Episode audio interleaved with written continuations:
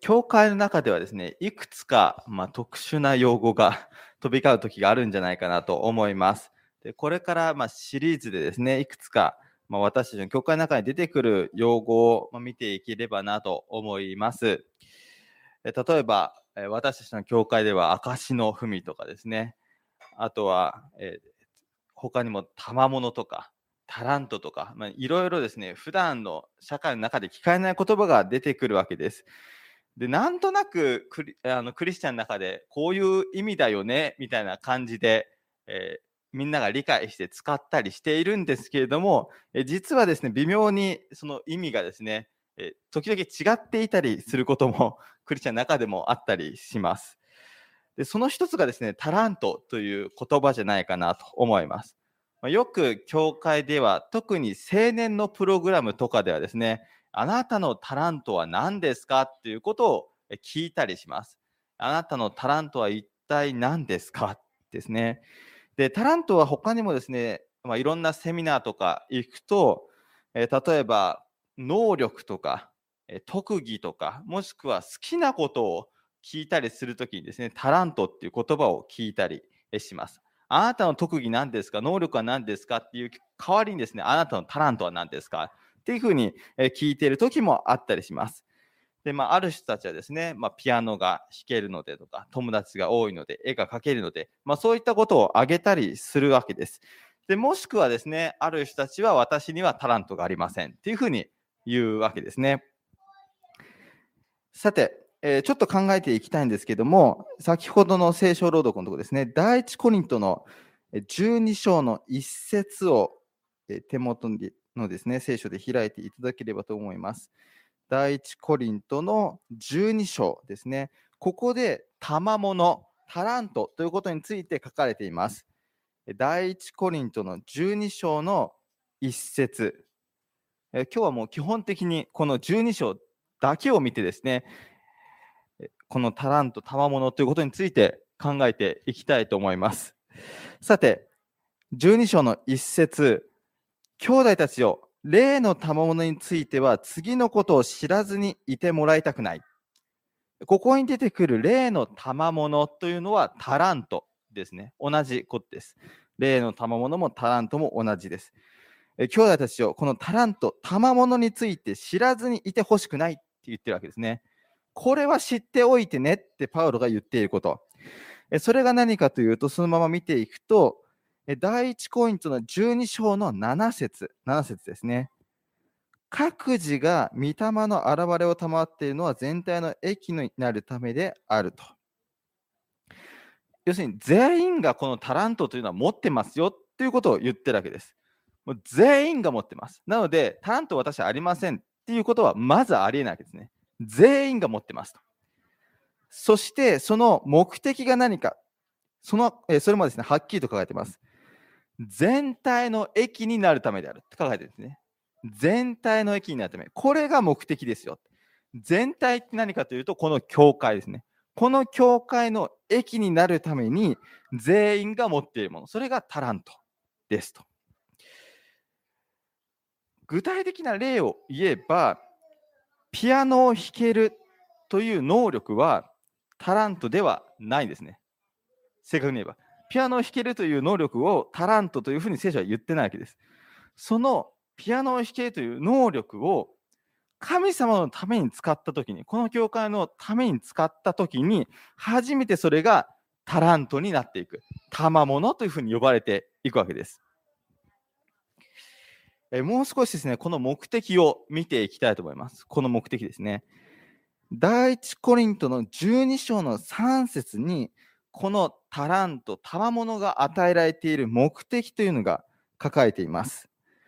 12章の3節そこであなた方に言っておくが、神の霊によって語る者は誰もイエスは呪われよとは言わないし、また精霊によらなければ誰もイエスは主であるということはできない。でその後ですね、霊の賜物は主々あるが、御霊は同じであるという話が続いていくわけです。そしてさっきのですね、全体の益となるっていう話につながっていきます。えつまり、パウロは何が言いたいかというと、この賜物とかタラントと呼ばれる目的は、一つにイエス・キリストに誰かを導くというのが目的としてあるんだっていうふうに言うわけです。タラント、賜物というのはイエス様に誰かを導くために使われていく力であり、それは同時にこの教会、神様の益となっていくものですよ。そういうふうに言っているわけです。さて、全員に与えられていますっていう話が出てきましたけども、ちょっとここの部分をですね、もう少し見ていきたいと思います。えー、一回ですね、第一コリントから離れて、エフェソの4章の7節を見てみたいと思います。エフェソの4章の7節ですね。エフェソの4章の7節ここでも全員に賜物が与えられていますという話が出てきています。で、この全員にっていうのがどういうふうに与えられているのかというのが、このエフェソの4章の7節に出てきています。しかし、キリストから賜る賜物の計りに従って、私たち一人一人に恵みが与えられているっていうふうに書かれてですね。イエス様が、まあ、計りに従ってですね、それぞれに応じて全員、少なくとも、えその計りに応じることはありますけど、それぞれ違いはしますけれども、でも全員に恵みが与えられてるんだっていうふうに言っているわけです。ですので、このタラントというのは、神様から与えられる恵みなわけですね。神様から与えられるもの。こういったことを踏まえて考えてみると、まあ、教会のために、伝道のために、一人一人が何かすることができる、まあ、その力をですね、タラント、賜物っていうふうに言ってるわけです。なので、あなたのタラントは何ですかっていうこの質問を言い換えるならば、あなたはこの教会で、もしくはキリストを受け入れてない友人、家族、そういったコミュニティで何ができますかという質問になるわけですね。あなたのタラント何ですかって言われたときに、それはあなたの能力を聞いてるわけではなくて、あなたがこの教会で、もしくは家族の中で、コミュニティの中で、イエス・キリストを証しするために何ができますかということを聞いて質問になってくるわけです。能力は特技、好きなことを聞いているわけではないわけですね。えもう少し、えー、見ていきたいんですけども、このタラント、賜物の中で、パウロがですね、もう少しいろんなことを言っているんですけれども、第一コリントにもう一度戻っていきたいと思います。第一コリントの12章の最後、31節を見てみたいと思います。第一コリントの12章の31節このタラントという話、賜物という話をしていくときに、パウロが一番最後の方にですね、これは大切ですよと言ってるものが出てきます。それがですね、第1コイント12章の31節に出てきます。だが、あなた方はさらに大いなる賜物を得ようと熱心に努めなさい。もっと優れた大いなる賜物、タラントがありますと。それで、私は最も優れた道をあなたに示そうというふうに言うんですね。それが何かというと、その後、第1コイントの13章、1節からずっと続いていく愛なんですね。これが一番私たちにとって大きい賜物で、タラントであって、求めていかなきゃいけないものですよ。というふうにパウロは言っているわけです。まあ、ちょっとですね、この教会用語をまとめていきたいと思うんですが、例の賜物、タラントというのは、私たちが誰かをキリストに導く、キリストを証しする力になります。それは話す力かもしれませんし、リーダーとして立つ力かもしれません。誰かを慰める力かもしれませんし、この教会のためにですね、事務的な作業をこなしていく力かもしれません。そしてもうですね、礼拝の中でタラントを皆さんも発揮しているわけですね。それは献金ですね。献金によって支えていく。これもタラントになっていきます。この後、礼拝終わった後ですね、ご飯食べた後、トラクトを配りに行きますが、このトラクトを配るというのもタラントになっていきます。そしてまた、この最も優れたものとして、パウロは愛を紹介しているわけです。コミュニティにおいて、教会において、家族の中において発揮していく、イエス様を証ししていくために必要なものは愛なんだ。ここですね、ちょっとあの聖書を学んできた中、えー、人たちの中でですね、もう一つ似たような単語を聞いたことがあるんじゃないかなと思います。例の賜物というのを今日は見てますけども、同じような似たような言葉で、例の実とかですね、御霊の実って呼ばれるものがあるんですね。ちょっとですね、ややこしいんですけども、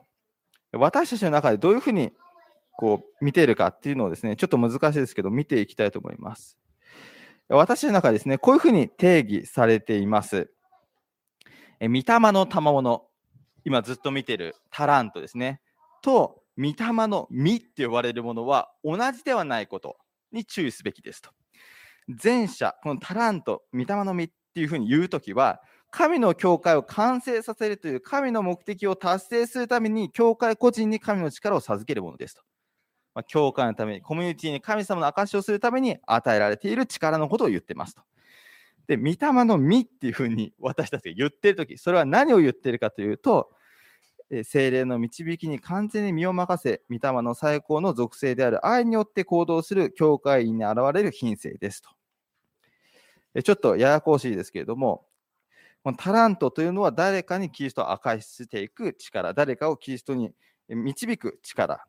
そして、御霊の実というのは私たちが誰かと接するときに表せていく必要がある品性のことを御霊の実というふうに言っています。忍耐とか自制とか善意とか寛容とかですね。で、パウロはこの中で最も求めていく必要があるのが愛なんだという話をしています。第一コリントの14章の一節を見てみたいと思います。第一コリントの14章の一節ですね。第一コリントの14章の一節。ここでパウロが求めなさいというふうに言っているものが出てきます。それがですね、2つあるんですね。14章の1節まず1つ目、愛を追い求めなさいっていうふうに書かれています。愛を追い求めなさい。御霊の実、私たちが表す必要がある。他の人と接するときに表せる必要がある品性、性質として愛を求めなさいと。でその後ですね、タラント、霊の賜物、誰かをキリストに導くために、教会として必要な力はこれですというふうにパウロが言っています。また、霊の賜物をことに予言することを熱心に求めなさいっていうふうに言ってるんですね。パウロはこの教会において、コミュニティにおいて、イエス・キリストを伝えていくときに、この予言というのが必要なんだ。熱心に求めなさいっていうふうに言ってるわけですね。お金ではないわけです。教会、伝道を進めていくためにお金を求めなさいとは言ってないわけですね。人材を求めなさいとも言ってないわけです。えもっとですね、語弊を招くかもしれませんが、言うと、牧師が必要ですとか、そういうことを言ってるわけじゃないですね。予言を求めなさいというふうに、パウロは言ってるわけです。ことに、これを熱心に求めなさい。そういうふうに言っているんですね。実はこの精霊の賜物っていうのはいくつかリストがあって、こういった働きがこの賜物に含まれますということをですね、いろんなところで言っているんですが、そのリストに共通して、どのリストを見ても絶対入っているのはこの予言という賜物になっていくんですね。では、えー、皆さんは予言の賜物というのを持っているでしょうか？絶対持ってなきゃいけないっていうふうに言うんですね、パウロは。これないとダメってどうでしょうか？えちょっとですね、あのもう一度復習していきたいんですけども、第1コイントの12章の7節ですね。第1コイントの12章の7節このタラントというのを考えるときにとても大切なところになります。第1コイントの12章の7節各自が御霊の現れを賜っているのは全体の益になるためである。っていうふうに言ってるんですね。このタラントは全体の益になるために与えられてますよ。言い換えれば、このタラント、賜物というのは、個人単位で与えられるわけではない。ということですね。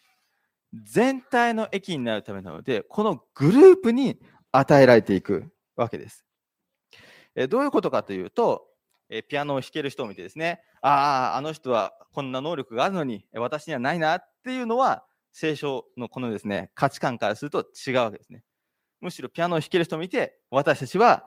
ああ、この賜物がこの世田谷教会にあることを感謝するっていうのが私の価値観になっていくわけです。あ、私にこれがないなではなくて、この教会全体を見たときに、あ、あの人にはあのピアノを弾ける能力がある。あの人には英語を話せる能力ある。あの人には会計能力があって、あの人には外に出て人とコミュニケーションを取る能力がある。この賜物がこの教会に与えられていることに感謝するっていうのが私たちの持っている価値観になっているわけですね。個人で完結しているものではなくて、この教会全体で私たちは考えているわけです。ですので、予言の賜物を持っているでしょうかって言ったときに考えるべきことはですね、私が持っているかどうかではなくて、この教会が持っているかどうかということを考えていく必要があるわけですね。どうでしょうか？私たちの教会は予言の賜物を持っているでしょうか？パウロが絶対これがなきゃいけない。何よりもこれを大切にしましょうと言っているものですね。で私たちセブンス・アドベンティストは、エレン・ホワイトがこの予言の賜物を持っている預言者であるというふうに考えています。でこのエレン・ホワイトについては、え次ですね、また話す機会があったときに話していきたいと思います。え少しまとめると、教会において、私の中においてですね、伝道において大切な力というのは、お金でも、強力なリーダーでも、また雄弁なメッセンジャーでもなく、地域社会に貢献できる体制でも、機関でも、もっと言えばですね、牧師でも教団でもなく、この預言者がもうなければいけないっていうふうにパウロは言っているわけです。そしてこの予言の賜物というのは常にですね、終末の文脈の中で出てきます。もう世の終わりが近い。世界がですね、混乱していって、いろんな災害が起きて、これからどうなるんだろうという、そういったことが抱えている文脈で、必ず予言の賜物というのが出てくるわけです。で私たちの教会はですね、まだその働きを終えていないわけですね。そしてまた世界の終わりもまだ来てないわけです。でもしですね、聖書的に言えば、この教会の役割が終わる時であればですね、えー、松下先生はもういらなくなるわけですね。教会の役割が終わるわけですので で、もっと言えばですね、看護師もいらなくなるわけですね。もう癒しの賜物というのも、これもあの神様が特別に認めている賜物の一つになるわけです。でそういったものはもう必要なくなるわけですね。で事実、この教会の役目が終わる、え天国に行った時には、なくなるわけですよね。もう癒す人も、また、えイエス様のとに導く必要もですね、なくなっていくわけですので。で逆に言えば、まだ病院が必要で、まだ教会が必要で、牧師や看護師がそういった職業が必要であるということは、この予言の賜物、預言者もまだ必要である。ということになるわけです。で来週はこの預言者が一体どういう役割を持っていて、そしてなぜエレン・ホワイトが預言者と言えるのかということについて、来週じゃないですね、え再来週 見ていきたいと思います。さて、改めてですね、1週間、え、改めて神様のために何ができるんだろうかということを考えて、え、過ごしていきたいなというふうに思います。え、タラントとは、私が持っている能力ではなくて、私が今所属しているコミュニティにおいて神様を明かしするために何ができるのかということを神様に聞かれていることだからです。ですので改めて1週間ですね、それぞれ戻っていく家庭や職場、コミュニティにおいて神様を明かしするために何ができるだろうかということを考えていきたいと思います。このメディアはオーディオバースの提供でお送りしました。オーディオバースでは福音を広めるためにお説教やセミナーなどの音声映像の無料配信を行っています詳しくは http コロンスラッシュスラッシュ www.audioverse.org へアクセスしてください。